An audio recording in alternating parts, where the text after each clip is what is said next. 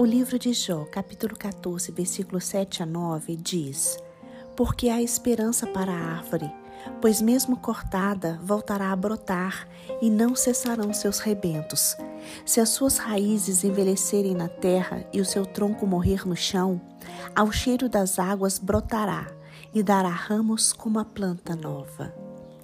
Irmãos, Deus tem um futuro maravilhoso para os que lhe são fiéis. Há esperança, o Senhor não nos esqueceu.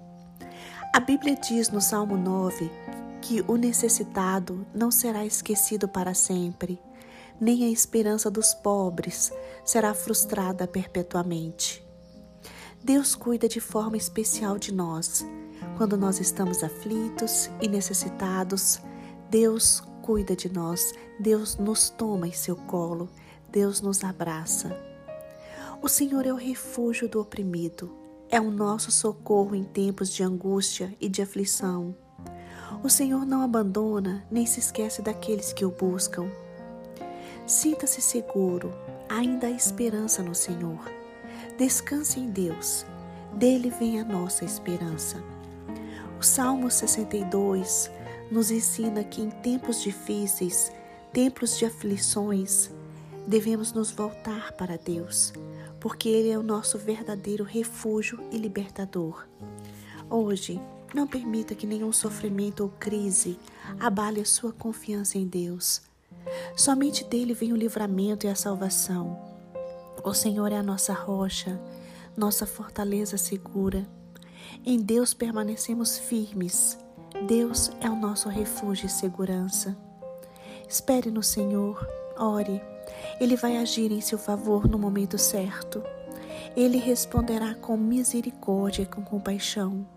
Salmo 146, versículo 5 diz: Bem-aventurado aquele que tem o Deus de Jacó por seu auxílio e cuja esperança está posta no Senhor, seu Deus. Deus é a esperança e ele sempre ajuda o necessitado. Creia, tenha fé.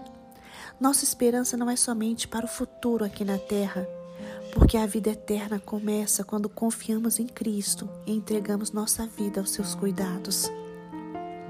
Deus, que é rico em misericórdia, sempre veio em resgate do seu povo amado, e assim como ele fez no passado com o povo de Israel, ele faz hoje através de seu filho Jesus Cristo Deus e Jesus Cristo cuidam da sua igreja amada. Jesus Cristo veio nos libertar, libertar sua igreja, veio nos libertar do cativeiro do pecado. Se você se pergunta hoje como ter esperança, busque o Senhor. Lembre das coisas boas. Lembre-se das muitas bênçãos recebidas. Ore, fale com o Pai, confie em Deus, porque bendito é o ser humano que confia no Senhor e cuja esperança é o Senhor. Tenha esperança em Deus, tenha esperança em Cristo, tenha esperança na justiça do Senhor, tenha esperança na sua salvação. Tenha esperança na manifestação da glória do nosso Deus e Salvador Jesus Cristo. Tenha esperança nas promessas do Senhor, porque quem prometeu é fiel para cumprir.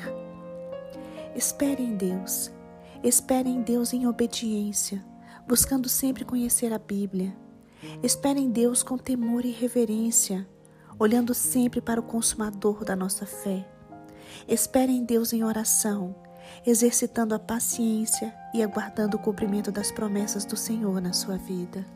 Ore e espere em Deus.